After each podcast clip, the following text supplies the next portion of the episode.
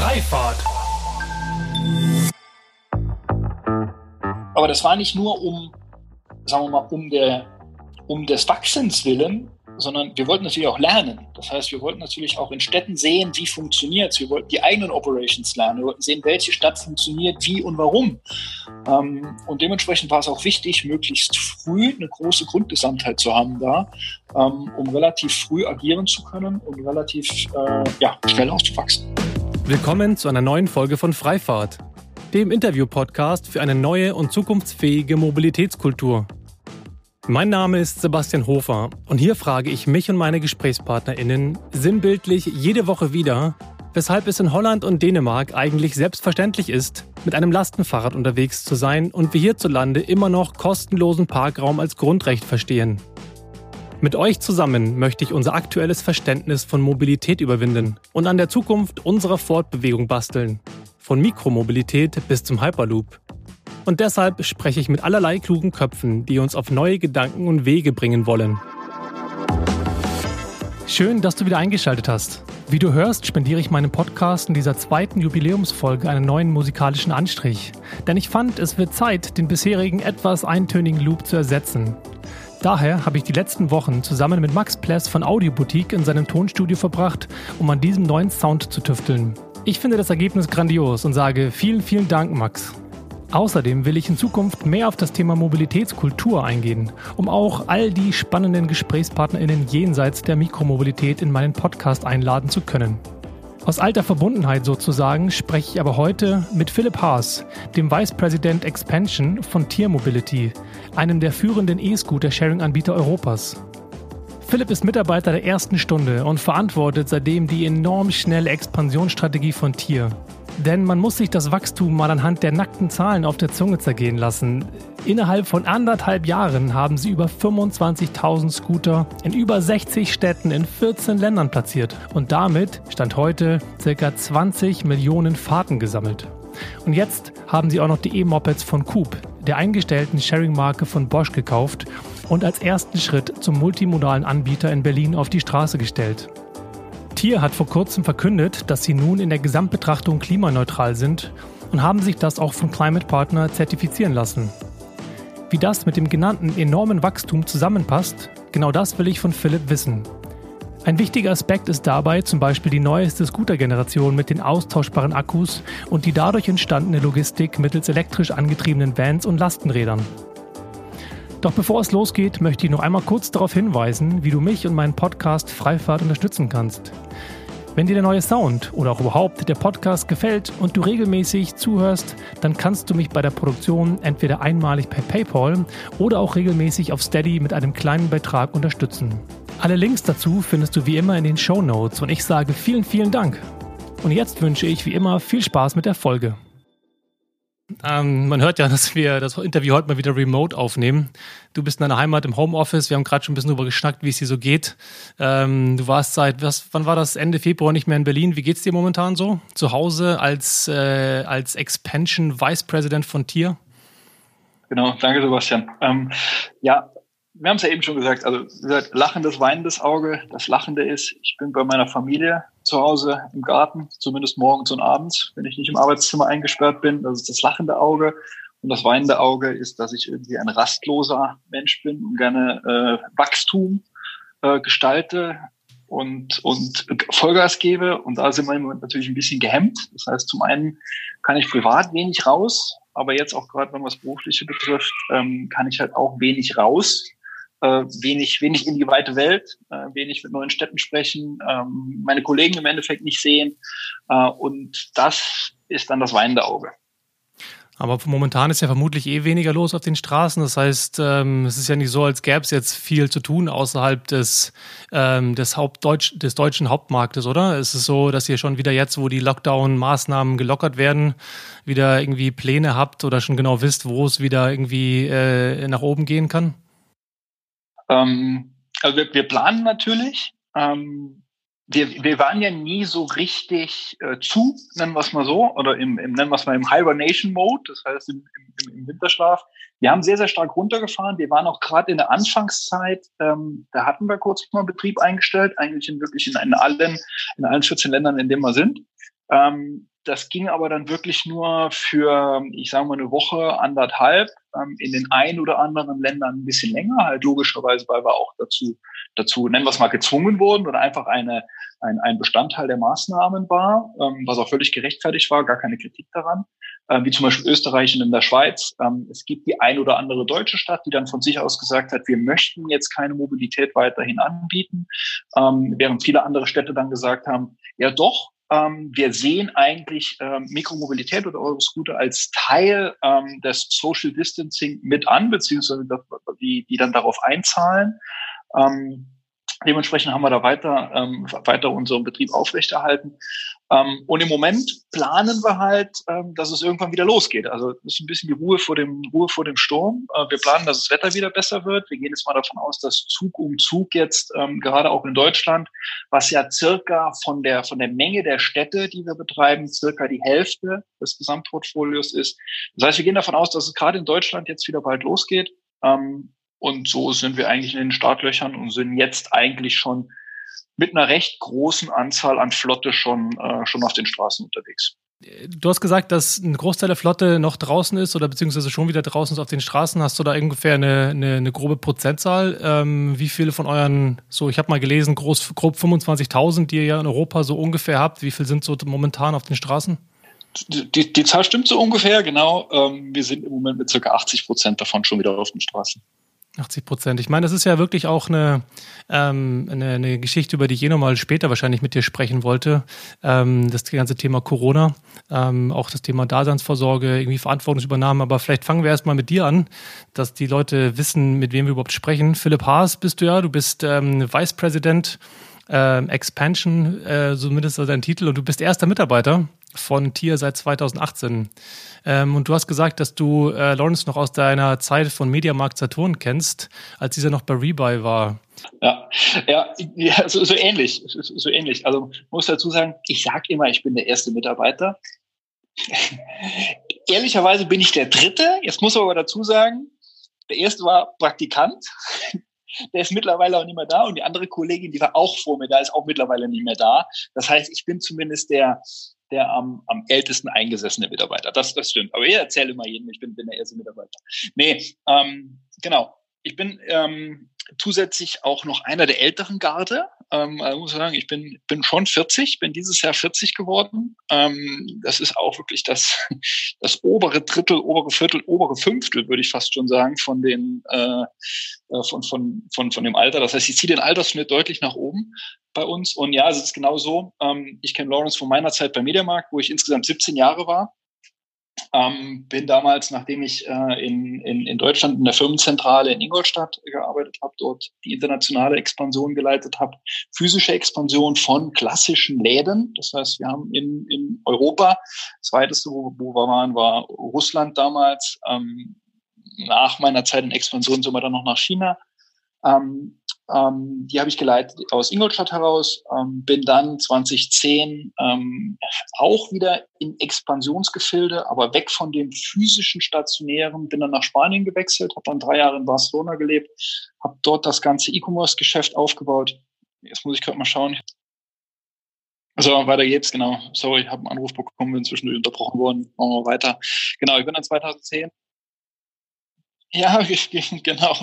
Wir, wir hoffen schon, dass das Internet ähm, nicht, nicht, nicht die Biege macht gleich, aber das, das kriegen wir schon hin. Also 2010 bin ich dann nach Spanien, habe dort ähm, in Barcelona für Mediamarkt das ganze E-Commerce Multi-Channel-Geschäft aufgebaut und dort kannte ich dann, äh, oder dort habe ich dann Lawrence kennengelernt mit seiner alten Firma Rebuy. Äh, wir haben dort zusammen ein gutes Geschäft aufgebaut, in dem wir in unseren Läden, aber auch online ähm, alte Medien von Kunden eingekauft haben, sprich CD, DVD, Bücher. Die Kunden sind in unsere Läden gekommen, ähm, haben die haben die quasi eingetauscht gegen gegen Geschenkkarten und wir haben sie quasi wieder weiterverkauft an äh, an Rebuy. Dementsprechend war es eine sogenannte Triple Win Situation. Äh, der Kunde hatte frisches Geld, ist ein alten Krümpel losgeworden. Wir haben frisches Geld in den Markt gebracht, indem der Kunde dann seine Geschenkkarte logischerweise wieder bei uns einlösen konnte. Ähm, und Lawrence mit Rebuy äh, hatte einfach wieder frische Ware, die er dann wieder weiterverkaufen konnte. Und daher ganz gutes Geschäft. Ähm, lief auch eine, eine, eine Zeit lang. Ähm, ich bin dann irgendwann 2013 nach drei Jahren wieder zurück nach Deutschland, habe dann äh, das europäische E-Commerce-Geschäft für Mediamarkt geleitet und bin dann irgendwann 2017, nach guten 17 Jahren, dann ausgestiegen, weil ich was Eigenes machen wollte, habe dann ein Jahr lang ähm, als, als eigenständiger Berater gearbeitet, da, da ähm, in der Zeit ähm, ein kleines Projekt für Obi gemacht. Ähm, und dann hat mich Lawrence angerufen, das weiß ich noch ganz genau, dann irgendwann äh, im August 2018 äh, aus heiterem Himmel, ähm, hast, du, hast du morgen Mittag Zeit zu sprechen? Ähm, und dann haben wir dann am nächsten Tag mittags gesprochen. Und äh, dann haben wir seine Geschichte erzählt, äh, Rebuy verkauft, ähm, um die Welt gereist, äh, relativ lange um die Welt gereist, ein gutes Jahr, glaube ich, oder fast anderthalb Jahre, ähm, sagt, viel erlebt, viel gesehen, viel Leid auch gesehen im Endeffekt, ähm, auch gerade mit Überschwemmungen, ähm, Waldsterben und so weiter. Auf der anderen Seite aber dann auch in den USA äh, das gewisse Birding ähm, für sich entdeckt. Birding? Birding, das heißt so ähnlich wie, äh, es gibt einen Fachbegriff dafür, so wie man sagt, ich benutze ein Tempo, ja, also als Taschentuch sagt man, ich benutze einen E-Scooter, sagt man I bird, also ich birde. Okay, wow, das heißt, das ist tatsächlich da schon so etabliert, dass, der, dass das, die Marke zum Verb wird. Genau, also so, ähm, so, so, so berichten sich die Anekdoten, sagen wir es mal so. Ähm, und das hat ihm so gut gefallen, er hat gesagt, Mensch, das ist eine tolle Sache, das, das, das könnte in Europa auch funktionieren. Das gibt es in Europa so eigentlich noch nicht in der Form. Ähm, wie gesagt, das war dann irgendwann Anfang 20, Anfang 2018, als er das gesehen hat. Dann ist er wieder zurück nach Deutschland, ähm, hat sich dann mit zwei Kollegen zusammengetan, zum einen mit dem Julian Plessin, ähm, der für BCG und Bosch äh, das ganze Coop kommen wir mit Sicherheit auch gleich nochmal dazu. Da kommen wir auch sicher noch mit dazu, ja. Ähm, und zusätzlich mit dem Matthias Lauk, ähm, der CTO und auch Mitbegründer von Lieferando, äh, damals dann verkauft an, an Takeaway, wo er dann CTO weiter war. Ähm, mit denen oder die drei haben sich dann zusammengetan, haben gesagt, Mensch, das ist eine tolle Sache. Ähm, das passt zum einen vom, vom Geschäftsmodell her, ähm, könnte, neues, könnte eine neue Geschichte werden. Wie gesagt, so gibt's das noch nicht. Und zum anderen passt es halt super zu der Einstellung, gerade auch von Lawrence, wo gesagt hat, ähm, ich, ich komme aus dem Recycling, ich gebe meinen alten Produkten ein zweites Leben ähm, in Richtung klimaneutral, in Richtung Umweltschutz, wo wir sicher vielleicht auch nochmal gleich dazu kommen. Ähm, und so haben sie, wie gesagt, drei zusammengetan, ähm, sind auf mich dann zugekommen, eben wegen Alter, nennen wir es mal, wegen alter Verbundenheit und sagt, Mensch, Schön, ja. ähm, das hat doch damals ganz gut zwischen uns gepasst, willst du für uns die Expansion aufbauen? Und dann, genau, lange Rede, kurzer Sinn, 15. September 2018 als dritter beziehungsweise erster Mitarbeiter angehören. Jetzt ist ja so, jetzt hast du den Hintergrund ganz stark im E-Commerce. Das ist ja der Steckenpferd, aus dem du kommst. Und äh, wenn man sich mal ein bisschen anguckt, wie ihr expandiert habt und wie schnell ihr in jetzt irgendwie, ich glaube, 56 Städten, kann das sein? Das ist die richtige Zahl? Sind auf über 60 mittlerweile, ja. Über 60, na sehr gut. Dann seid ihr über 60 Städte mittlerweile. Dann kann man ja irgendwie, frage ich mich, inwieweit dieser E-Commerce-Hintergrund ähm, eine gewisse Parallelität mit sich bringt zu der Art des Verkaufs, zu der Art der Go-to-Market-Strategie eines E-Scooter-Anbieters. Ähm, wie siehst du da Parallelen? Ähm, ich sehe tatsächlich sehr starke Parallelen, gerade auch zum Handel, ähm, zu E-Commerce und zum Handel generell. Ähm, und das, das betrifft aber eigentlich auch alle anderen Branchen auch. Ne? Wenn du siehst, Du musst im Endeffekt deine, dein, dein Versprechen halten. Das heißt, du musst einen Service anbieten und dein Versprechen gegenüber dem Kunden musst du halten. So, das ist immer so eine generelle Aussage. Die trifft, trifft auf alle Branchen zu. Ähm, ich glaube, eine weitere, es gibt noch zwei weitere, ähm, ähm, sagen wir mal, Überschneidungen zum E-Commerce. Das eine ist das Datengetriebene. Das heißt also, gibt auch im, also Retail is Detail and E-Tail is even more Detail.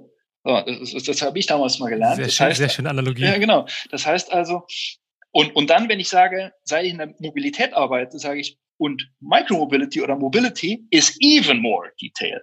So, und das, das ist so die Verbindung, weil ähm, du kannst im Endeffekt auch im E-Commerce triffst du deine, deine Entscheidungen datenbasiert. Das heißt, du hast Auswertungen von Nutzerverhalten, von Klicks, die Conversion Rate schaust du dir an, schaust du den User Flow an, wo die Leute abbrechen im Kaufvorgang und exakt das Gleiche haben wir ja auch. Das heißt, wir analysieren, wo haben wir unsere Roller platziert, wie oft werden die gemietet, also Conversion Rates sind genau die gleichen Begriffe im Endeffekt.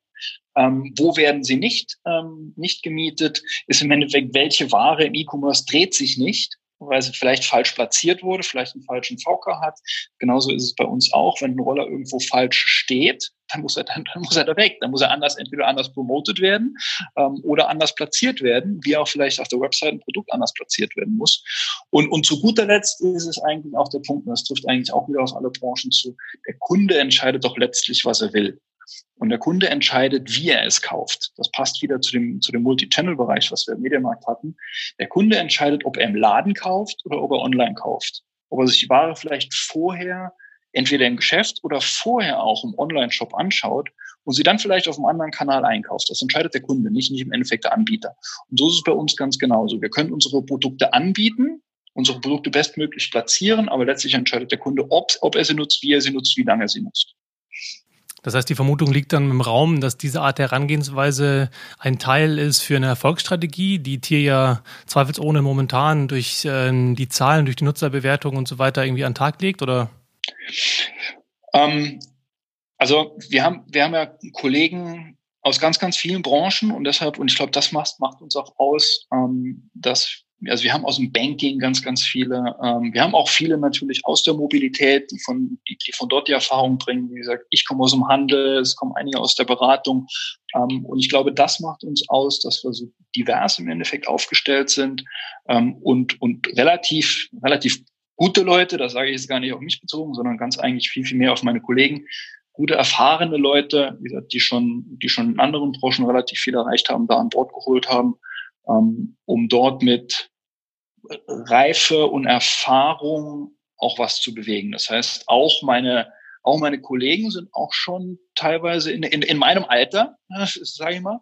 Das heißt, die haben schon einiges mitgemacht. Ähm, und ich glaube, das ist auch ein Punkt, weshalb wir es geschafft haben, gerade auch in der Anfangszeit, ähm, nüchterne Entscheidungen zu treffen, ähm, wohlüberlegte Entscheidungen, aber auch so schnell zu wachsen.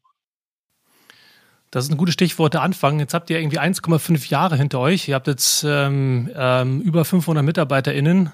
Ähm, ihr habt, ähm, ich glaube, ich weiß nicht, was die letzte Anzahl an Rides ist, die ihr da irgendwie ähm, veröffentlicht habt, aber auf jeden Fall jenseits der 15 Millionen. Äh, Korrigiere mich mal wieder, was sind die aktuellen Rides, die ihr verbucht habt? Also ich, ich glaube, ich glaube, na, nee, ich, ich, ich, muss immer versuchen, also es gibt ja eine Zahl, die, die größer wäre, die man dann kommunizieren könnte, die dann als nächstes kommt. Ähm, da sind wir noch nicht ganz. Ähm, ich glaube aber, da können wir, wenn es jetzt einen schönen Frühling gibt, sollten wir da bald sein. Und wie ist diese Zahl? Also ich, ich glaube, wir sind im Moment noch knapp unter 20 Millionen. Das ist eine ganze Menge Holz, wenn man überlegt, dass es halt, dass das Jahre gedauert hat, bis das irgendwie äh, äh Share Now bzw. Drive Now geschafft hat. Auch Uber und Lyft und so weiter haben deutlich länger gebraucht, ähm, diese Art an Zahlen zu akkumulieren. Das heißt, ihr seid einfach unfassbar gewachsen. Aber sag mal, diese Zeit, die muss sich doch einfach anfühlen, als wäre die im Nu vergangen. Also diese Art von intensiver Zeit zu erleben, stelle ich mir sehr, sehr spannend vor. Wie war das für dich? Ähm, ja, war es auch. Also wir, wir sagen unter uns auch so ein bisschen, ähm, und, und das, das können wir eigentlich, kann, kann jeder Kollege bestätigen, ähm, wenn du bei uns ein Jahr arbeitest, dann ist das, oder dann lernst du auch, was du vielleicht woanders irgendwo, ähm, ich will jetzt gar nicht sagen beim Wettbewerber, das steht mir gar nicht zu, aber einfach vielleicht in einer anderen Branche oder beim anderen Unternehmen halt einfach in viel, viel längerer Zeit lernst, weil du, weil du so, weil du so viele verschiedene Dinge auch in, in kürzester Zeit durchmachst. Ähm, wir kommen vielleicht gleich auch zu einem zu einer Phase, die wir hatten Ende letzten Jahres, ähm, wo wir nach einem Jahr operativen Betrieb uns eigentlich wieder self-disrupted, ähm, um ein paar englische Begriffe da rein, reinzuwerfen, äh, haben, indem, indem wir unser, unsere gesamte Flotte, die wir, die wir kurz zuvor bis dahin natürlich mühsam auf die Straße gebracht haben, ähm, eigentlich komplett ausgetauscht haben wieder mit einem, mit einem neuen ähm, Scooter-Modell. Und gleichzeitig haben wir gesagt, die alte Flotte, die schmeißen wir dann nicht weg oder recyceln sie, weil das wäre irgendwo kontraproduktiv und auch noch gar nicht in unserem Sinne, sondern wir haben daraus dann nochmal die Chance entdeckt und gesagt, die verkaufen wir dann wieder, die bringen wir dann wieder in den Markt, den geben wir dann wieder ein, ein zweites Leben und haben dadurch dann MyTier ähm, gegründet und haben eigentlich die alte Flotte, wie gesagt, die wir von der Straße genommen haben, die eigentlich noch super funktioniert hat, haben wir einmal refurbished, einmal wieder, wieder, wieder aufbereitet und, und verkaufen sie jetzt, und da schließt sich dann auch wieder der Kreis, verkaufen sie gerade wieder über E-Commerce, über unseren eigenen Kanal. Ähm, und, und, und das kommen wir wieder zu dem, ähm, zu, zu dem Lernen. Ähm, also gerade auch bei mir, ich habe in diesen anderthalb, anderthalb Jahren unendlich viel gelernt, unendlich viel mitgemacht, auch Verantwortung wieder übernommen, ähm, was, wo, wo mir die Jahre davor, ähm, wo, wo ich dann der Geschäftsführer der, der äh, Tochtergesellschaft von Media Saturn war, ähm, was ich da schon lernen konnte, aber das hat mir jetzt nochmal einen richtigen Schritt gegeben ähm, und auch, auch eine Menge Spaß im Endeffekt. Erinnerst du dich noch, als ihr zusammensaßt in Berlin und überlegt habt, wie beginnen wir? Ihr seid ja in Wien gestartet. Ähm, und wie ging es danach weiter? Also ich, ich kann mir vorstellen, man guckt auf die Europakarte. Deutschland war ja damals noch nicht erlaubt, die dort aufzustellen. Paris war im Prinzip von Leim mehr oder weniger erobert. Ich stelle mir jetzt vor, ihr sitzt da und guckt euch die Europakarte an und sagt, okay, wo starten wir jetzt? In welcher Stadt? In welchen Städten? Ähm, auf welcher Basis habt ihr beschlossen, wie ihr die ersten, sagen wir mal, zehn Städte ähm, ja, starten, launchen wollt, wie man ja so schön sagt in eurer Sprache? Mhm. Ähm, so einfach ist es gar nicht zu beantworten, weil das auf der einen Seite so ein bisschen, na, ich will nicht sagen Trial and Error, sondern eher opportunitätsgetrieben war. Das heißt, ähm, oder kommen wir wieder mit den schönen englischen Begriffen, so eine Mischung aus Bottom-up, Top-down. Das heißt, wir haben uns, wir haben uns Bottom-up haben wir uns angeschaut, indem man äh, ähm, relativ, relativ äh, dicke und vollgepackte Datei uns aufgebaut haben mit Daten, kommen wir wieder zu den Daten, ähm, mit, wo wir, wo wir versucht haben, Städte und Länder zu ranken mit verschiedenen Kriterien. Mit Größe, also Fläche, äh, mit Einwohnerzahl, daraus die Dichte dann logischerweise ermittelt, das war noch nicht ganz so schwer. Ähm, dann Arbeitslosenzahl, äh, Durchschnittseinkommen, ähm, Tech-Affinität ähm, berichtet, wo wir dann gesagt haben, wie ist das Internet, äh, die, die, Durchdringung des Internets, wie viele, wie viele Mobilfunkgeräte, ähm, das ist alles sind alles Zahlen, die auf die Tech-Affinität einzahlen, ähm, wie viele Mobilfunkgeräte hat derjenige, ähm, wie viele Handyanbieter gibt's, wie ist die äh, 3G, 5G-Rate und so weiter. Ein, eine Zahl haben wir gesagt, wie ist die Tesla-Dichte ähm, auf auf, auf dem Quadratmeter sozusagen oder wie ist das Fahrradnetz aufgebaut? Das sind ganz viele, ganz viele Daten, da gibt es noch ein paar mehr, äh, die wir da so einfach mal in so ein Modell reingeschmissen haben und da kam im Endeffekt so eine Zahl. Also da kam so ein Ranking von Städten und von Ländern raus. So, ähm, das ist natürlich das eine und das war so Wunschdenken. So, dann hast du aber natürlich nochmal den anderen Faktor, ähm, dass es gerade in Deutschland einfach gar nicht möglich war, ähm, dieses Geschäft zu betreiben ähm, weil es laut Straßenverkehrsordnung noch nicht erlaubt war. So, also sind wir im Endeffekt dann durch verschiedene äh, Städte, Länder in die Gespräche. Wir haben uns mal eingelesen, was sind die Regularien in den Städten? Ist es generell überhaupt erlaubt, mit einem Roller als Privatperson zu fahren? Das war so das erste, der erste Gedanke. Und dann kam das zweite natürlich, wenn es denn jetzt privat erlaubt ist, ähm, ist denn der Sharing-Betrieb erlaubt oder nicht? Und da sind wir ganz schnell drauf gekommen, dass ähm, Frankreich da war es möglich, ähm, aber auch nur in so einer Grauzone. Ähm, Spanien war es auch mit einer Grauzone erlaubt und, und eben Österreich. So, und dann mal ganz klassisch, haben einfach die dortigen äh, Rathäuser, wenn man so will, ähm, angeschrieben, haben gesagt, wir bitten um ein Treffen, weil das ist unser, ist unser Geschäftsmodell. Wir haben eine ganz tolle Idee ähm, und würden ganz gern bei euch, ähm, bei euch unseren Betrieb anbieten ähm, und möchten ganz gerne ins Gespräch mit euch gehen. Das unterscheidet uns, und das kann man jetzt schon nochmal sagen, ich spreche nicht ganz gerne über einen Wettbewerb, ähm, aber in dem Fall schon, das unterscheidet uns ein bisschen von dem ein oder anderen Wettbewerber, den es einfach nicht interessiert hat, was die Stadt will. Oder ähm, die haben jetzt quasi, wie man auch so schön sagt, später um, um Entschuldigung gebeten, statt vorher um Erlaubnis. Und wir haben es einfach andersrum gemacht. Wir haben nicht nur um Erlaubnis gebeten, sondern wir sind eigentlich auf die Städte zu, haben denen unser Konzept vorgestellt und gesagt, lass uns jetzt mal gemeinsam hinsetzen. Wie könnt ihr euch denn vorstellen, dass wir gemeinsam unseren Service in der Stadt betreiben? So, und so sind wir dann, wie gesagt, durch die Städte getingelt. Ähm, anfangs, wie gesagt, waren wir dann eine zwei, drei Mann-Bude, also quasi ich noch selber. Lawrence hat ein paar andere Städte gemacht. Ähm, und so sind wir dann nach und nach gewachsen und haben dann so eine kleine, so eine kleine Armee, nennen wir es mal, oder einen kleinen Bienenschwarm, wir müssen ja immer über Kriegsmetaphern reden, einen kleinen Bienenschwarm aufgebaut, der dann so und so mehr durch, durch die Städte getingelt ist und haben unser Konzept vorgestellt. Wie gesagt, ich war dann selber in, in Madrid im Rathaus, in Wien. Und in Wien ging es dann recht schnell. Dann saßen wir dort mit dem, mit dem äh, nennen wir es mal örtlichen Verkehrsminister, muss man sozusagen, ähm, saßen wir dann zusammen, haben es vorgestellt und haben gesagt, okay, hier müsst ihr im Endeffekt einen Antrag stellen. Ähm, den Antrag haben wir gestellt. mussten dann quasi eine, eine kleine Plakette pro, pro Roller dann kaufen, mussten eine kleine Gebühr hinterlegen, haben uns so, so einen Anforderungskatalog gemeinsam runtergeschrieben, wo man gesagt, in den und den ähm, Zonen möchten wir nicht, dass ihr unsere Roller abstellt, äh, dass ihr eure Roller abstellt. In den und den Zonen möchten wir nicht, dass mit einer gewissen Geschwindigkeit gefahren wird. Haben gesagt, alles klar, passt uns, gehen wir natürlich gerne mit, weil wir richten uns im Endeffekt, wie ich eben gesagt habe, natürlich nach den lokalen Anforderungen, nach den lokalen Wünschen. Ähm, und das haben wir gemacht. Und so sind wir dann drei Wochen, nachdem ich gestartet äh, bin, in Wien gestartet. Ich glaube, es war die erste oder zweite Oktoberwoche. Jetzt würde es mich mal interessieren, später im nächsten Jahr, quasi 2019, ging es ja in Deutschland los. Du hast ja auch gesagt, dass äh, Madrid oder auch Lissabon und so weiter, andere Länder im Süden Europas, ja die ersten Länder waren, die das erlaubt haben und die auch geboomt haben. Hast du da so, eine, so, eine, so einen Vergleich, äh, wie dort die Städte reagiert haben in den jeweiligen Ländern? So ein paar, vielleicht eine, eine sehr positive Anekdote und vielleicht eben auch Anekdote, die äh, überraschend war, äh, vielleicht sogar ablehnend?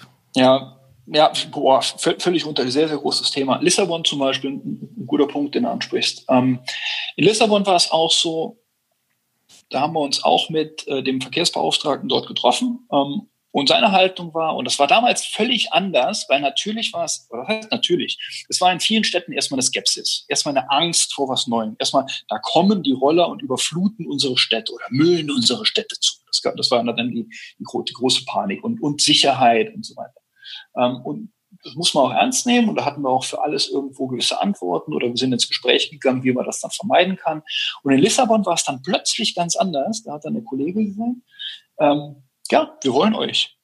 Wir wollen Anbieter wie euch. Wir möchten gerne unseren Städten, unseren Bürgern, unseren Touristen alternative Verkehrsmittel anbieten. Es gibt einen Anforderungskatalog, den ihr erfüllen müsst. Der war aus unserer Sicht damals aber auch machbar. Wir haben da unser Feedback gegeben, was wir vielleicht ändern, ändern würden oder anpassen würden, was wir in den anderen Städten ja schon gesehen haben, wo dann die Stadt auch wieder dankbar war, weil das ist genau dieses Miteinander, was ich gesprochen habe.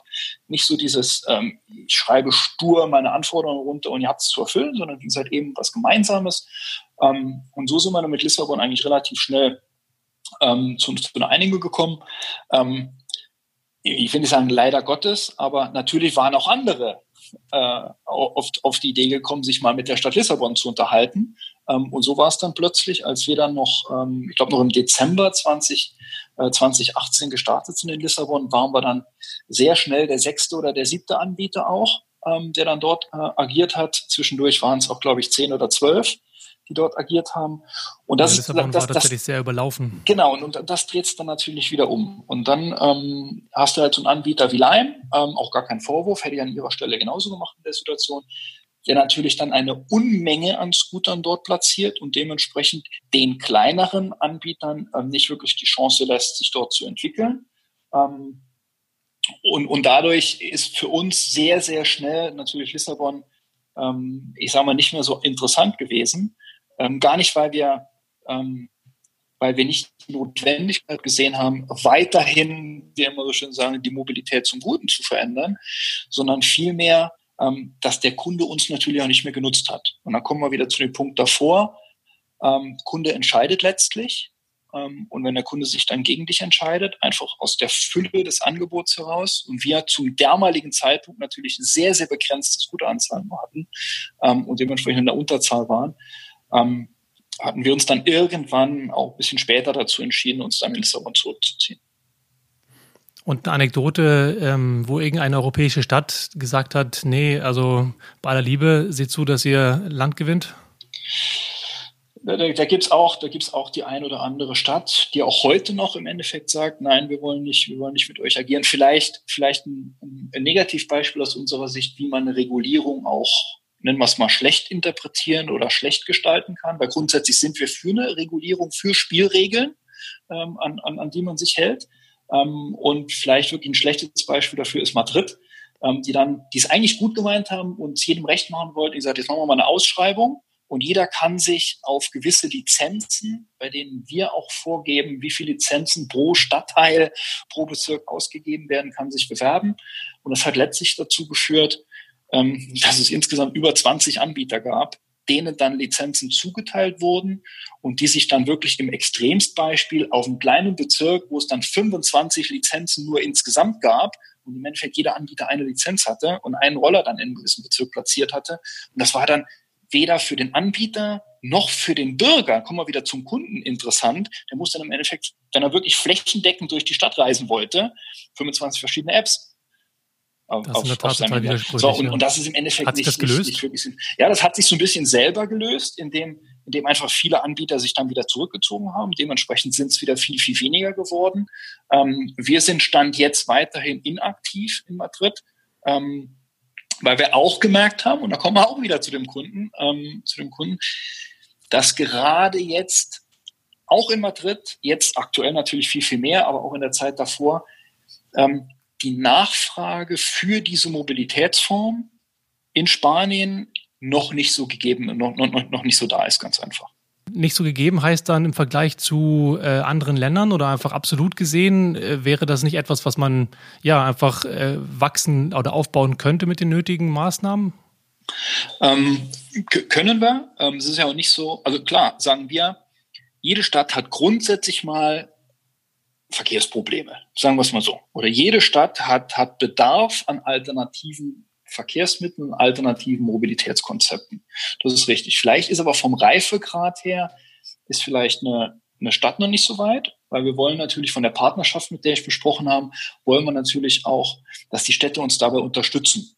Oder dass wir gemeinsam, und das ist ja immer unser Weg, dass wir gemeinsame Lösungen finden ähm, und gemeinsame Konzepte erarbeiten. Wenn es aber im Endeffekt Gegenwind gibt, ähm, die Hürden, die im Endeffekt aufgebaut werden, ähm, macht es uns natürlich schwer. Auf der anderen Seite, wie gesagt, wenn, wenn es Kunden dann erstmal nicht nutzen, ähm, dann ist es schwierig für uns da, nennen wir es mal, und ich rede jetzt gar nicht von höchst profitabel, ich rede jetzt eigentlich auch davon, ähm, dass generell operativ gesund zu arbeiten, ist es im Endeffekt sehr, sehr, sehr, sehr schwierig. Ich finde es spannend, wenn man sich die Karte anguckt von Europa, dass eigentlich ja ihr und auch eure Konkurrenten fast alle jetzt so in diesen nördlichen europäischen Ländern eigentlich hauptsächlich aktiv sind. Kaum noch, äh, unter, kaum noch von den Großen sind irgendwie in Italien, Spanien, Italien oder, oder äh, Portugal noch aktiv. Also eine große Dichte ist in Deutschland, auch in den skandinavischen Ländern. Eigentlich widerspricht das doch der Hypothese, dass äh, die Südeuropäer ähm, gerne mehr draußen sind, das Wetter ist besser, eine mehr auch ähm, Bekanntheit von so Fahrzeugen wie jetzt E-Mopeds. Ähm, Kannst du das erklären? Habt ihr da eine, Hypo äh, eine Erklärung für, warum das eher sich im Norden von Europa dann kumuliert? Ähm, wir, also wir, haben einen davon hast du, glaube ich, hast du, glaube ich, gut erwähnt gerade. Ähm, also wir haben, glaube ich, nur spontan fallen mir drei Erklärungsmöglichkeiten dafür ein. Ähm, also das eine ist, gerade die, E-Mopeds sind einfach super verbreitet. Das heißt also, der Besitz an, an diesen äh, Vehikeln ist natürlich schon mal gegeben. Dementsprechend, wenn jeder ein Moped davon hat, dann ist es natürlich schwierig, dass er gleichzeitig auch noch ein Sharing, ein Sharing-Vehikel nutzt. Das heißt, das ist das eine. Und der ist natürlich gerade im Süden weiter verbreitet als im Norden, eben dieser Besitz. Das andere ist, das Durchschnittseinkommen ist natürlich im südlichen Europa viel, viel geringer als im nördlichen Europa. Das heißt, das verfügbare Einkommen, sprich, was kann ich denn ausgeben auch für Mobilität? Äh, das Preisgefüge vielleicht auch vom, vom ÖPNV ist natürlich ein anderes. Ähm, und vielleicht als drittes, und das, das hatte ich damals im E-Commerce auch gemerkt, ähm, um einfach mal eine Zahl zu nennen, als ich 2010 in Spanien ähm, das E-Commerce von Unterhaltungselektronik begonnen hatte, war der Marktanteil online gekaufter Unterhaltungselektronik bei zwei Prozent. Verglichen in Deutschland war er zum damaligen Zeitpunkt schon bei 15. So. In Schweden war er damals schon bei 20 Prozent. Und wenn ich jetzt so ein bisschen E-Commerce wieder, wieder jetzt, jetzt hierauf beziehe und so ein bisschen Innovationsfreudigkeit, ähm, äh, Annahme von, von neuen Medien, glaube ich, dass je nördlicher wir gehen, und das ist auch im Endeffekt, wenn man jetzt die Tesla-Dichte sich anschaut, dann ist die in Norwegen einfach sehr, sehr weit verbreitet.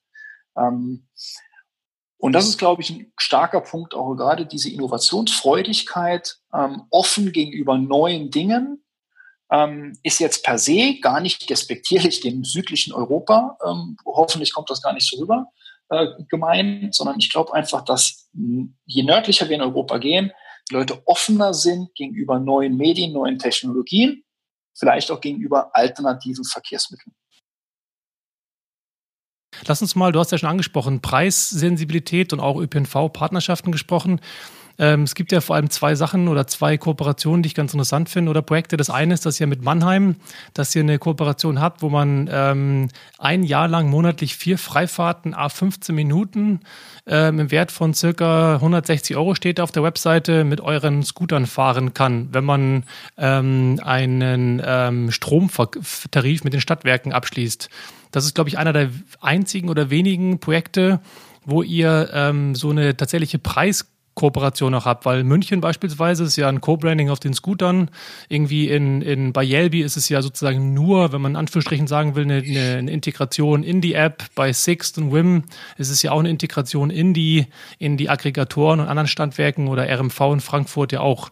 Ähm, ist, das, ist das die einzige oder habt ihr noch andere, die in diese Richtung gehen? Ich habe es auch gerade überlegt, also ich glaube von diesem, nennen wir es mal, ich kaufe ein Paket ähm, und habe dann eine Synergie ähm, mit, mit, mit anderen Anbietern oder anderen Service-Dienstleistungen oder Produkten, ist, glaube ich, tatsächlich die einzige.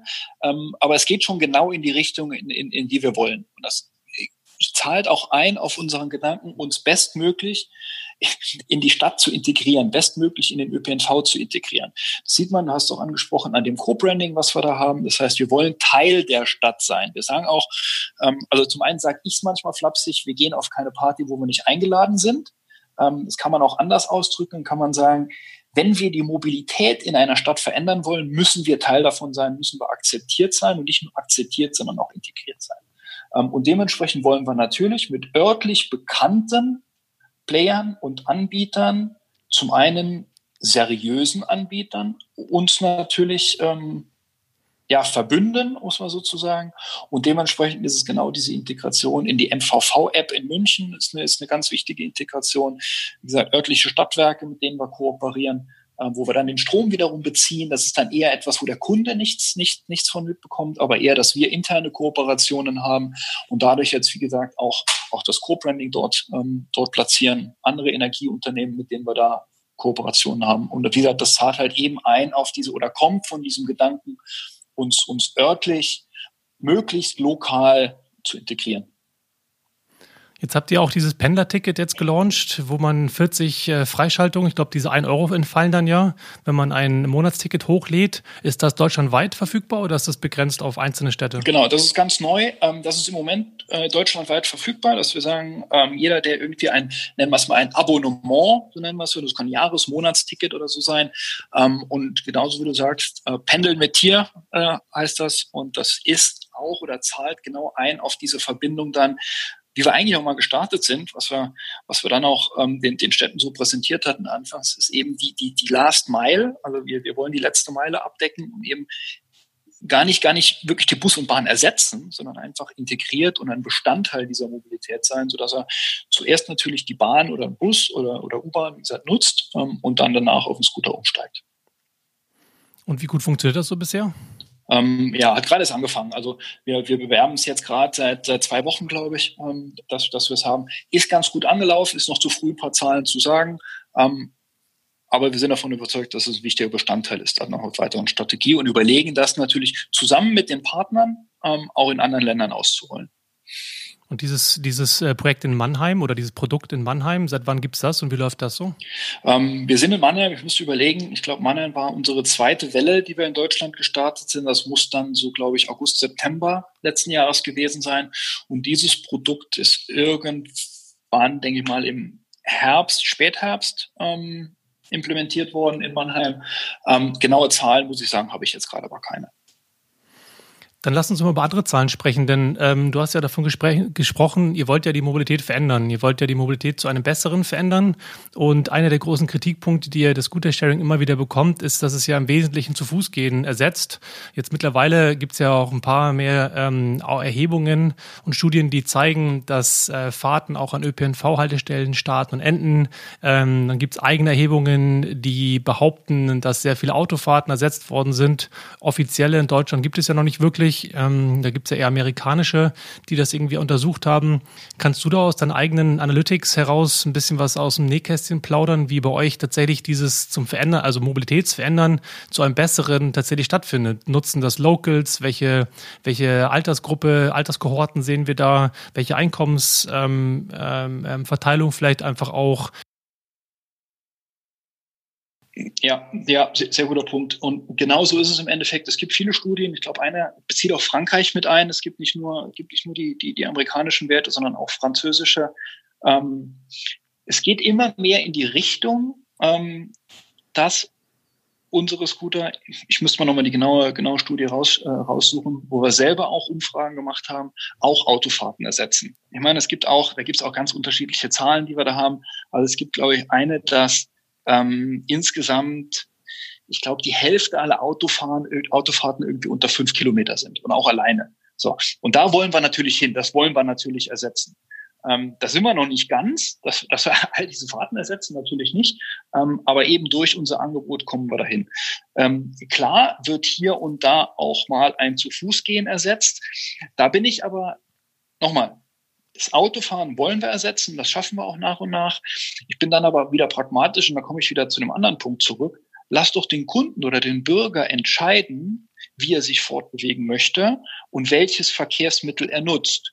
Ähm, wir bieten es an. Ähm, uns ist natürlich dran gelegen, dass er, dass er, dass er unser Verkehrsmittel nutzt. Ähm, und der Bürger letztlich, wie gesagt, wenn der jetzt sein, sein, seine Fahrt mit der Bahn macht, ich glaube, die meisten Bahnfahrten, je nachdem, wie lange sie gehen, können dann letztlich gar nicht mit dem Roller ersetzt werden, weil es einfach viel zu weit ist und viel zu lange dauert. Ähm, aber letztlich zusätzlich Flexibilität, wo eben dann keine Bahn gerade abfährt oder wenn ich es ein bisschen weiter habe bis zur Bahnhaltestelle, dann sind wir eben sind wir froh und im Endeffekt der Kunde ist auch froh und der Nutzer und der Bürger oder der Tourist, wenn er unseren Service nutzen kann. Absolut, das ist ja der perfekte Use Case, diese Zubringer, ne? die erste, erste letzte Meile, so diese ein, zwei Kilometer, die ja üblicherweise der durchschnittliche, die Distanz ist, die man ja aus eurer Branche so immer wieder liest.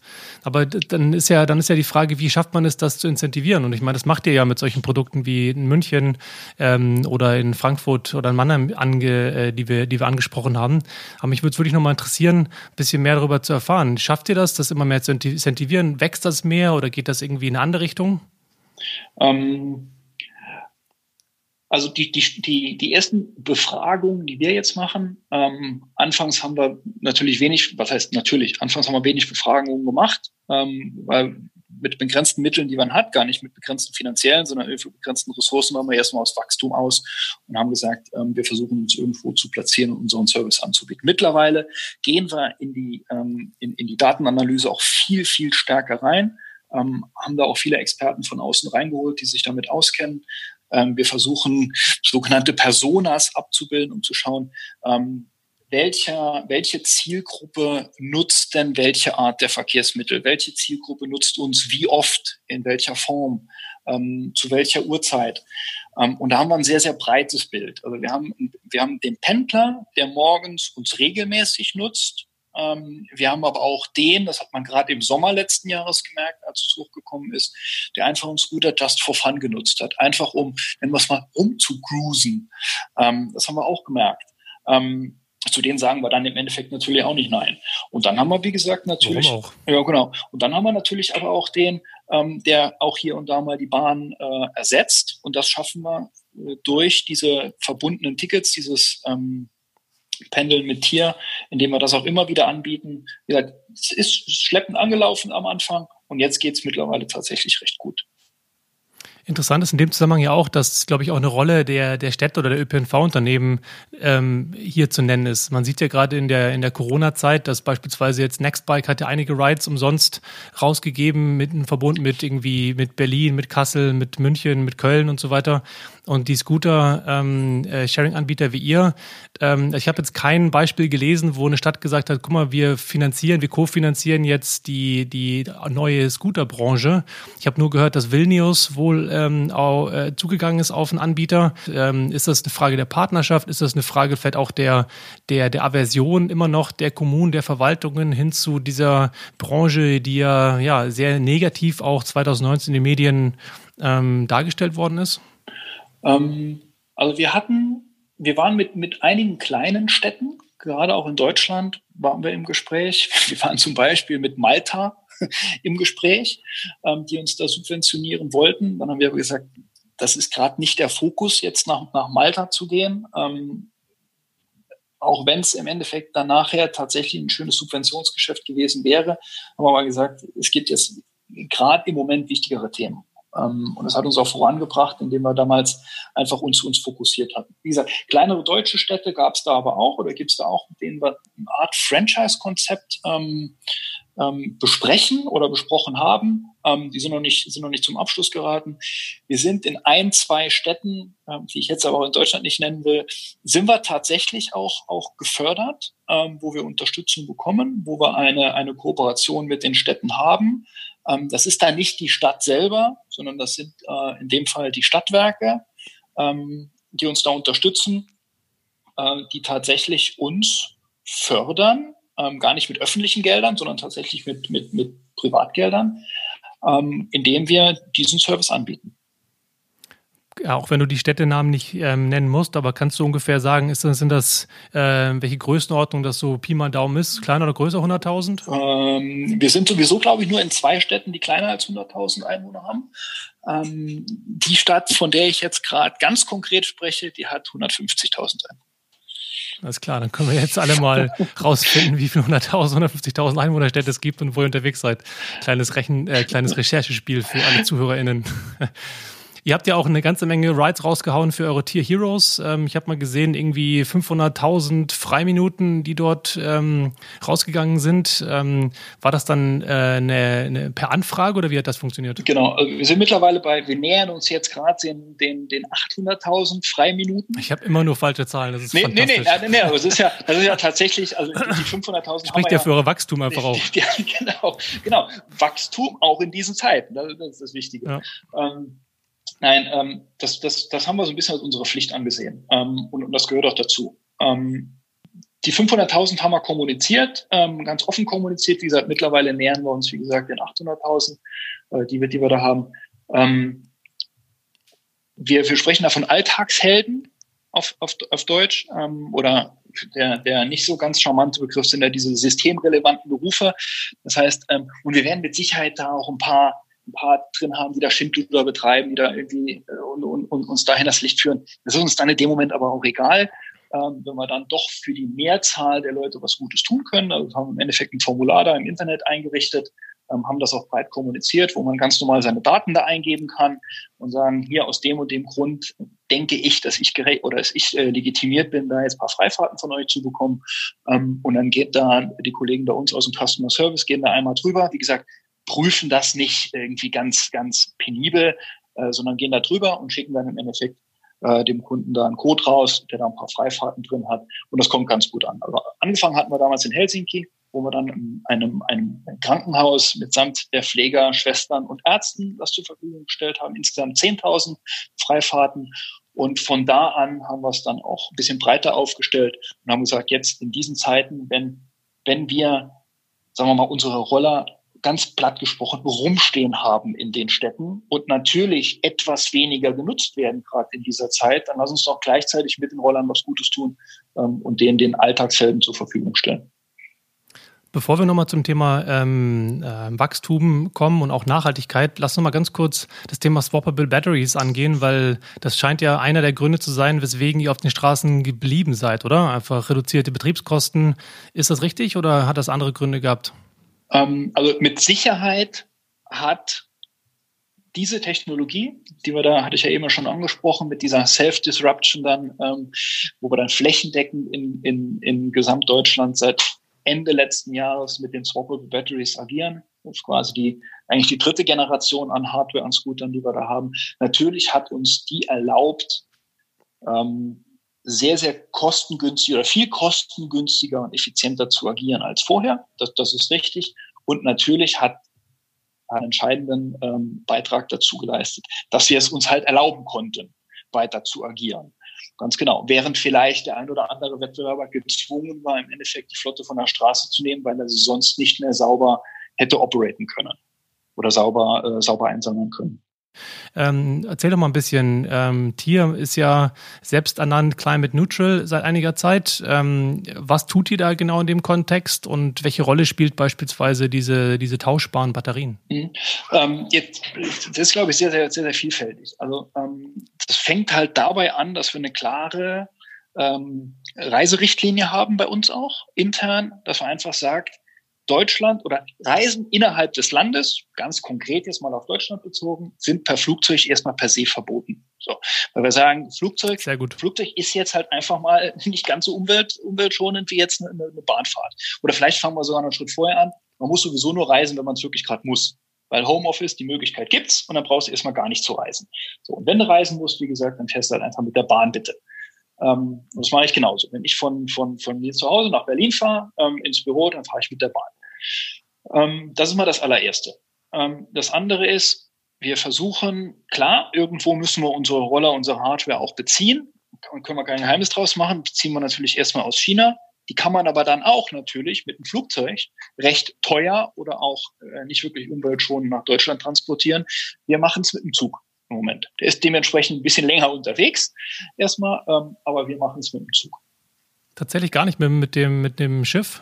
Ähm, wir machen wir machen es mit dem Zug, weil der, ich glaube, ähm, das Schiff dauert halt dann doch noch mal ein bisschen länger. Ja, sechs Wochen, wie ja, okay, alles klar. Das heißt, es ist die, die gute alte äh, Seidenstraße dann wieder neu aufgebaut wird, ne? Mit, ja. mit den. ja. Also wir, wir lassen sie, ich weiß nicht, ob die transsibirische Eisenbahn ist, das weiß ich jetzt nicht, aber auf jeden Fall mit, mit, mit, mit dem Zug kommen oder mit mehreren Zügen dann, wenn wir, wenn wir Nachschub bestellen. Aber das ist ein anderer Punkt. Ähm, und dann ist, wie gesagt, ein, großer Bestandteil ist natürlich, ich kann mich auch erinnern, in den allerersten Gesprächen, die wir damals hatten, ähm, mit im, im, im Sommer letzten Jahres, als wir dann in Deutschland gestartet sind, da war es natürlich so, ähm, dass, oder was heißt natürlich, äh, jetzt muss man aber auch sagen, das Angebot an Elektrofahrzeugen, sei es jetzt äh, Sprinter, Vans, um es mal so auszudrücken, ist natürlich auch nicht, nicht, nicht so gegeben, dass man da aus dem Vollen schöpfen kann. Das heißt, man musste schon, und das war schon ein Spagat, äh, den wir da machen mussten, oder, ähm, oder ein Stretch, um es sozusagen, ähm, eigentlich einfach flächendeckend auch Anbieter zu finden, die uns eine Flotte zur Verfügung stellen können, ähm, die man auch noch bezahlen kann, muss man auch noch, muss man ja schon noch dazu sagen, ähm, äh, mit denen wir jetzt gerade aktuell unsere Flotte halt betreiben. Da gibt es ganz, ganz verschiedene Anbieter. Dann gibt es ein, ein E-Vito von Mercedes gibt's. Es gibt einen von einer Firma, die heißt Maske, äh, die uns dann verschiedene Modelle anbieten. Naja, da gibt es ganz, ganz, ganz, ganz interessante. Einen Kangoo gibt es als Elektromodell. Ähm, und da haben wir uns, bevor wir diesen Switch gemacht haben, relativ breit äh, erkundigt, ähm, haben lang da den Markt sondiert und sind jetzt auch, wie gesagt, flächendeckend damit mit einer Elektroflotte unterwegs, wo es geht mit Cargo-Bikes. Das heißt auch nicht immer nur mit, mit irgendwelchen Sprintern ähm, äh, oder, oder irgendwelchen äh, Kleinfahrzeugen, sondern wie gesagt auch mit Cargo-Bikes, wo es dann möglich ist, weil es dann in der Innenstadt natürlich ist man viel, viel schneller ähm, und es ist dann doch noch mal ein Tick äh, umweltschonender, weil wir kaum was, kaum was äh, ähm, auch auch laden muss, im Endeffekt keine Ressourcen verbrennt. Und so ist das ein weiterer Bestandteil, äh, wie, wir, wie wir klimaneutral agieren. Und vielleicht nochmal zum Punkt zurück, ähm, wie wir jetzt, um auf klimaneutral wirklich zu kommen, ähm, haben wir doch noch einen Teil, den man halt, nennen wir es mal, offsetten müssen, das heißt ausgleichen müssen. Das ist eben das, was wir aus China nach Deutschland holen, ähm, wofür wir dann äh, mit einem zertifizierten Partner in Deutschland ähm, Bäume pflanzen, um im Endeffekt dann CO2 wieder auszugleichen. Auf jeden Fall eine positive Botschaft für die Branche. Ähm, was mich nochmal interessieren würde, ist, ob du, du hast jetzt ja gerade von Elektro-Vans gesprochen und Cargo-Bikes. Ähm, welche Größenordnung reden wir denn da von eurer Flotte? Weil ich kann mir vorstellen, wenn ihr in über 60 Städten unterwegs seid, dann ist es ja keine, ist ja nicht, sind das ja nicht nur 60 Fahrzeuge, die man da braucht, sondern halt sehr, sehr viele. Ähm, kannst du teilen, wie viel Prozent davon jetzt schon Lastenfahrräder und solche E-Fahrzeuge sind? Ja, ähm, also jede Stadt hat ein bis zwei Lastenfahrräder im Moment im Einsatz. Ähm, und so eine Stadt wie Berlin, es hängt natürlich immer davon ab, wie gerade die Auslastung ist, weil manche können bei uns auch mieten, das heißt, die haben wir uns nicht gekauft, ne, gemietet oder geleast, da gibt es ganz, ganz unterschiedliche Modelle ähm, pro Stadt. Ähm, je nachdem, wie viele Roller ich auf der Straße habe, wie gerade die Aus der Auslastungsgrad ist. Dementsprechend muss ich natürlich öfters auch die Batterie wechseln oder weniger. Dementsprechend mehr oder weniger auch von diesen Fahrzeugen. ähm, um den Betrieb zu, zu gestalten. So eine Stadt wie Berlin hat sagen wir mal, zwischen 15, 16 verschiedenen äh, Elektrofahrzeugen herumstehen, zusätzlich zu den zwei, drei Cargo-Bikes, die in Berlin agieren. Ähm, super, danke. Danke für die Zahlen. Das ist tatsächlich, finde ich, äh, sehr interessant, da mal so ein bisschen Einblick zu bekommen und die HörerInnen sicherlich auch. Ähm, lass doch mal das Thema, das hast du vorhin schon mal angesprochen, angeteasert, das Thema Coop.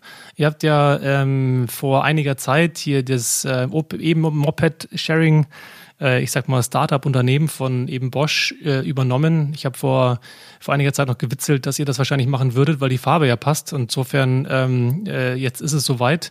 Ich kann mir gut vorstellen, dass du als VP of Expansion da äh, deine Finger mit dem Spiel hattest. Äh, wie kam es dazu? Ähm, wann war das, wann war der Deal klar und was habt ihr jetzt vor damit als sozusagen, ja, fast schon erster multimodaler äh, Player, neben jetzt irgendwie Uber, ähm, Lime und Jump, die sich gerade zusammentun?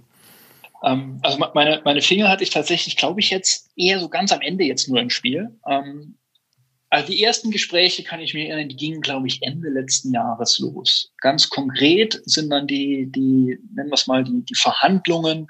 Ähm, es gab ja damals ein, ein Bieten ähm, von verschiedenen Anbietern, die auf die Kuhbroller geboten haben, als irgendwann klar war, dass Bosch den Betrieb nicht mehr weiter aufrechterhalten möchte. Ähm, das waren dann, ich glaube, recht harte Verhandlungen, aber ich glaube auch immer, immer ganz fair und immer ganz, ganz offen geführt. Ähm, ich selber habe die Verhandlungen nicht geführt, war nicht darin involviert, informiert natürlich immer, weil wir haben dann eine ganz gute offene Informationskultur bei uns, dementsprechend waren wir alle abgeholt.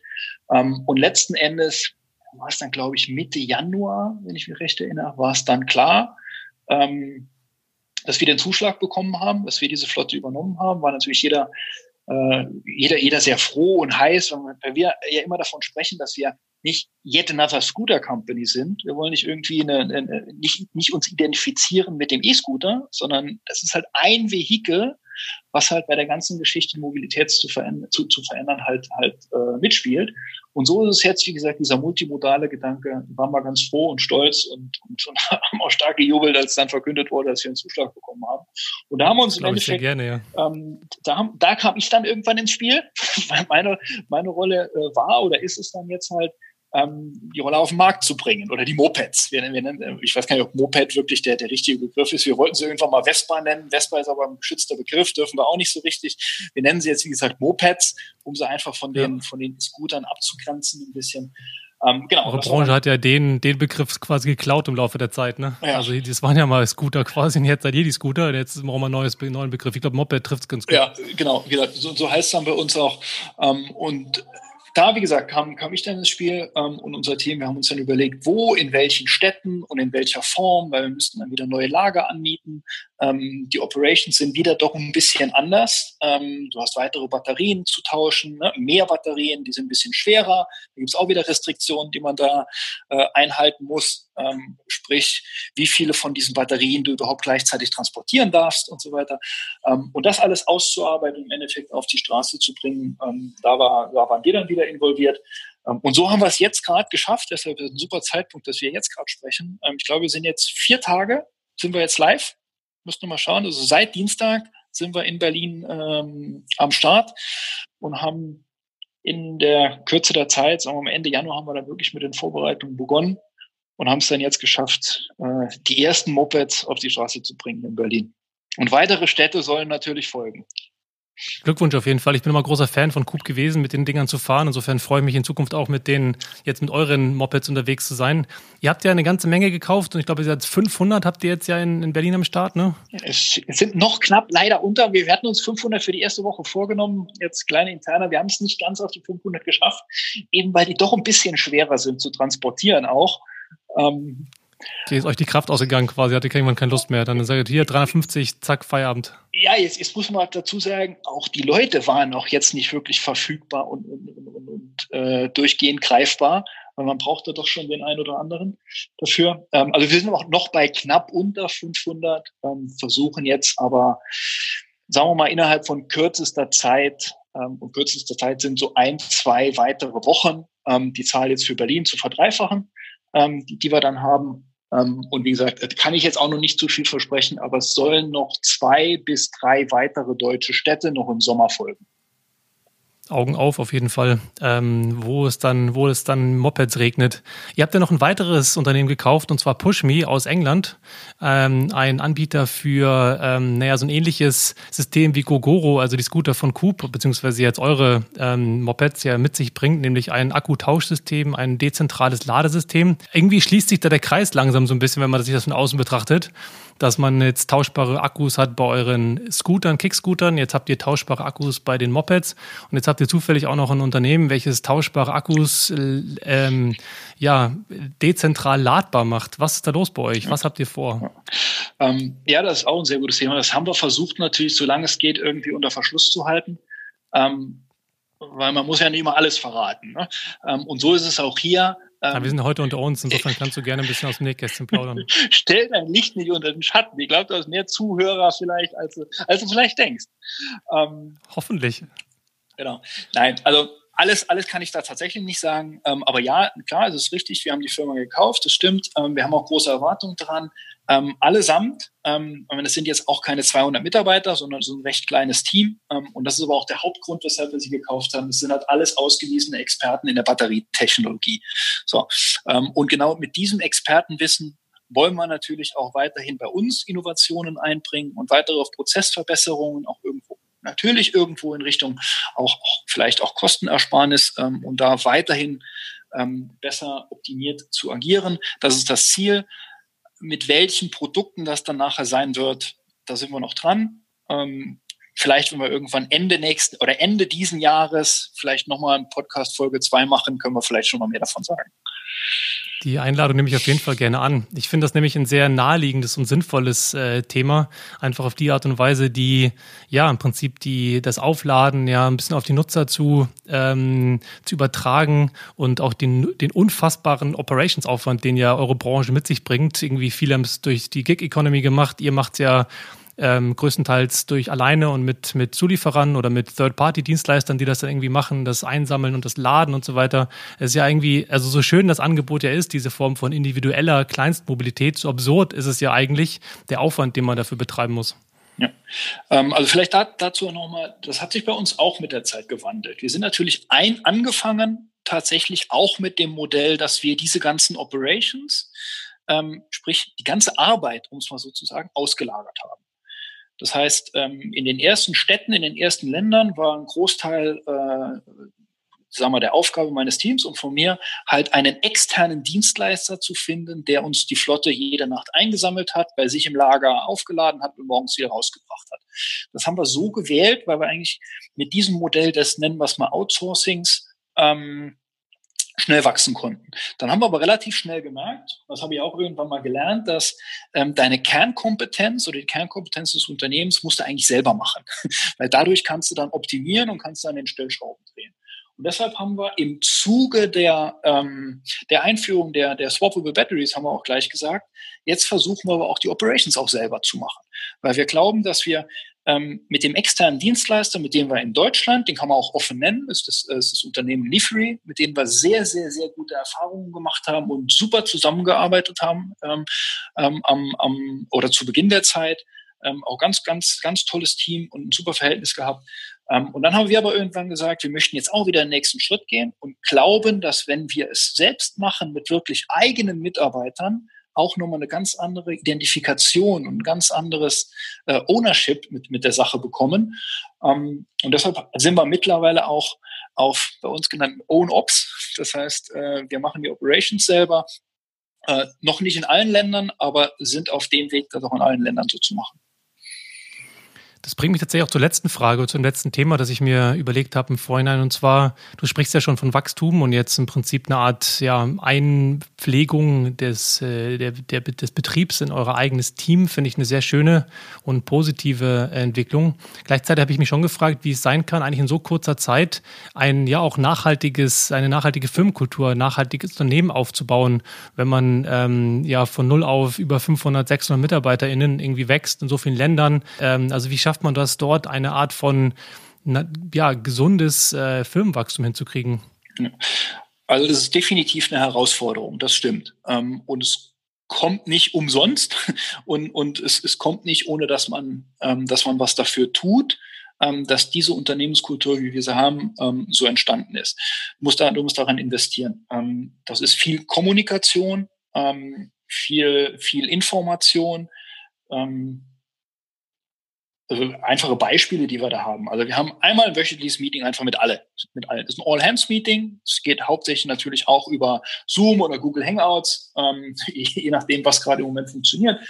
Ähm, wo einfach eine halbe Stunde bis eine Stunde hauptsächlich den ersten Teil macht dann Lawrence, der erstmal informiert als CEO, was steht gerade an, was ist passiert in der letzten Woche, was kommt und dann alle, alle Bereiche immer rollierend wieder was anderes präsentieren, was sie gerade erfolgreich gemacht haben, welche Probleme sie vielleicht gerade auch haben, ähm, Lessons learned dann präsentieren, irgendwelche Neuigkeiten auch wieder kommunizieren. Das ist so ein Tool davon. Dann haben wir ähm, vierteljährlich haben wir es mal versucht, schaffen wir nicht ganz, dass wir uns auch einmal für eins bis zwei Tage auch mal physisch alle zusammentreffen. Ähm, das ist unser Global Summit, ähm, wo wir dann sagen, und der zahlt genau darin ein. Dann haben wir auf der einen Seite haben wir Frontbeschallung sozusagen, wo einfach dann nochmal Präsenz, alle nochmal abgeholt. Das ist die Strategie. Das haben wir im letzten Quartal erreicht. Das wollen wir im nächsten Quartal erreichen. Da geht die Reise hin. Das ist das eine ähm, und dann auch einzelne Breakout-Sessions machen, wo dann einzelne Bereiche präsentiert werden, teilweise auch die Länder dann selber oder die einzelnen Abteilungen wieder selber präsentieren. Und das ist dann ein Miteinander. Da geht es darum, dass man sich einfach sieht, dass man abends dann zusammen auch einen trinkt ähm, und das, das gehört halt auch mit dazu und das ist auch ein großer Teil davon. Das heißt also eine sehr, sehr offene Unternehmenskultur. Wir kommunizieren sehr, sehr viel miteinander. Ähm, Werte zahlen dann darauf ein, man darf alles sagen. Das heißt, auch wenn man mal was sagt, was jetzt gerade irgendwie vielleicht nicht passend ist oder ähm, blöde Fragen, wie man immer so sagt, gibt's nicht. Ähm, und das sind also Sachen, die, ja, das, das kostet, da muss man investieren. Ähm, aber das haben wir bisher eigentlich ganz gut geschafft. Aber ja, da gibt's auch hier und da mal Wachstumsschmerzen, wenn man dann plötzlich von, von null auf, wir sind tatsächlich jetzt über, gut über 500, ähm, kommt, aber das schaffen wir bisher eigentlich ganz gut.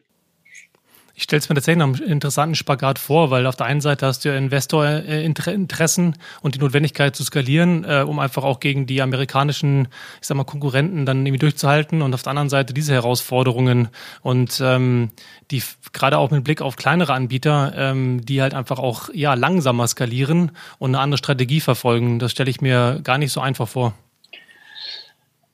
Es gibt, wenn man sich jetzt die die Wettbewerbslandschaft anschaut, ich bleibe jetzt mal bei den E-Scootern, äh, Wettbewerbern jetzt erstmal, gibt es eigentlich, wenn man ehrlich ist, nur einen, der, der langsamer ist. Alle anderen versuchen irgendwie auf der gleichen Geschwindigkeit zu sein. Ähm, und der eine, der ein bisschen langsamer, der hat einfach eine andere Strategie, also gar, gar keine schlechtere, einfach eine andere, das ist der Wettbewerber dort. Ähm, der fokussiert sich halt auf weniger Städte, ähm, hat glaube ich, aktuell vielleicht eine Handvoll, also ich glaube keine zehn Städte. Ähm, da aber dann richtig und da auch richtig integriert mit einer relativ großen Flotte, hat seinen Fokus ganz stark vielleicht auf dem Französischen, weil die auch im französischen Raum kommen. Französisch, äh, Belgien, ähm, ist jetzt gerade nach Polen, ist auch in Deutschland in der einen oder anderen Stadt aktiv. Das machen sie auch ganz gut. Ähm, alle anderen Wettbewerber, würde ich sagen, sind irgendwo mit uns auf, auf ja, wie soll man sagen, auf, nennen wir es mal, auf Augenhöhe. Und wenn du könntest, würdest du lieber ein bisschen langsamer machen oder hättest du gerne etwas langsamer gemacht oder eher schneller? Du hast eingangs erwähnt, dass du eigentlich Bock hast, jetzt auch wieder ein bisschen zu expandieren. Also ich, ich war schon ganz froh, dass wir, dass wir für uns gesagt haben, ähm, wir wollen mit die schnellsten sein. Wir haben uns da, kann man auch ganz offen sagen, mit den Kollegen von Voice ein kleines Rennen am Anfang immer geliefert. Äh, wer ist jetzt gerade als erstes in der Stadt? Äh, wer hat dann gerade irgendwo eine Opportunität entdeckt? Ähm, da gab es dann wirklich gerade in den Anfangszeiten, das sind also die Interner, wo wir gesagt haben, oh, Voice ist in XY gestartet. Okay, dann können wir ja auch. Dann haben wir irgendwie vielleicht die Stadt verpasst oder, äh, oder auch andersrum. Und das war gerade, das war gerade zu Beginn. Ähm, ja, aber das war nicht nur um, sagen wir mal, um der um des Wachsens willen, sondern wir wollten natürlich auch lernen. Das heißt, wir wollten natürlich auch in Städten sehen, wie funktioniert es. Wir wollten die eigenen Operations lernen. Wir wollten sehen, welche Stadt funktioniert, wie und warum. Ähm, und dementsprechend war es auch wichtig, möglichst früh eine große Grundgesamtheit zu haben da, ähm, um relativ früh agieren zu können und relativ äh, ja, schnell auch zu wachsen. Und was ist deine Lieblingsstadt? Boah. Boah. Boah, das ist schwierig. Darfst nur eine nennen. Boah, das ist jetzt, das ist jetzt, das ist jetzt echt schwierig. dann ist es, dann ist es, dann ist es Wien. Dann, dann sage ich Wien, weil das war wirklich die allererste Stadt, wo wir dann ähm, so viele Fehler auch gemacht haben, wenn wir dann sehen, wie unausgereift die App zu dem Zeitpunkt war, als wir dort waren. Ähm, klar. Schöne Grüße an Wunder Mobility. Ja, das war, das, das sollte, sollte jetzt gar nicht den Kollegen von Wunder, ähm, äh, sagen schlecht, ähm, ich wollte da gar nicht schlecht drüber reden, sondern es war im Endeffekt auch unser. Wir, wir haben die App einfach, die war da, das war eine, eine White Label App, die wir dann im Endeffekt genutzt haben, zusammen mit den Kollegen von Wunder äh, ausgearbeitet haben. Ähm, aber die war halt dann zu dem Zeitpunkt noch nicht so customized von unserer Seite aus, ähm, dass sie eigentlich marktreif war. Das heißt, das war eigentlich mehr unsere Schuld, gar nicht, gar nicht, von, den, gar nicht von den Kollegen. Ähm, aber auch die internen Prozesse, wir hatten ja keine Tools, wir hatten keine Prozesse etabliert, wir hatten gerade mal 150 Scooter, die wir da hatten, die wir quasi von dem ersten Finanzierungsgeld da äh, quasi gekauft haben ähm, oder auftreiben konnten, nennen wir es mal so.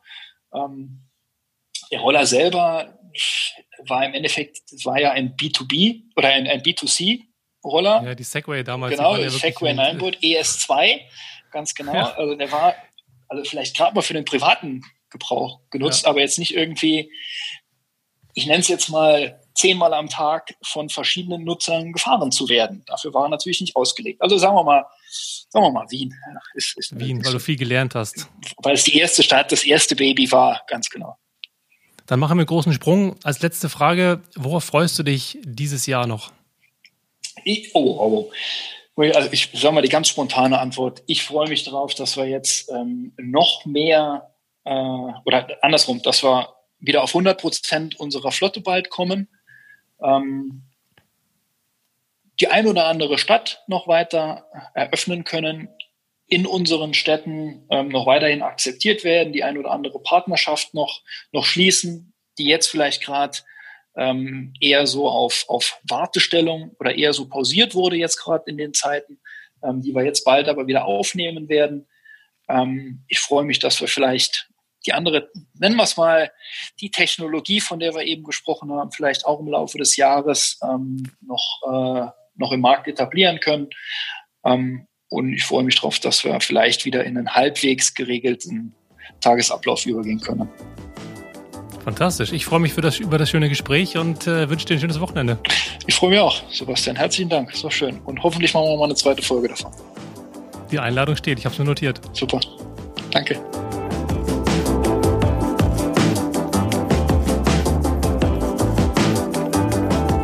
Vielen herzlichen Dank fürs Zuhören. Wenn dir die Folge gefallen hat, dann freue ich mich sehr über deine Unterstützung. Am einfachsten geht das, wenn du bei Spotify oder in deiner Podcast-App auf Abonnieren klickst und natürlich auch mit ein paar Sternchen und einem Kommentar bei Apple Podcasts.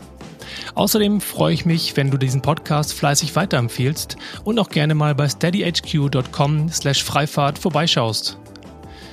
Wenn du Gästevorschläge, Fragen oder Kommentare hast, dann immer her damit per E-Mail an podcast.freifahrt.org. Gerne auch über LinkedIn, auf Instagram oder Twitter. Dort findet ihr mich ebenfalls unter dem Handel Freifahrt. Und zum Schluss nochmal ein großes Dankeschön an Max Pless von Audioboutique für das tolle neue Sounddesign. So, das war's für heute mit Freifahrt. Ich freue mich, wenn du in der nächsten Folge wieder reinhörst und sage gute Fahrt und lass die Haare wehen.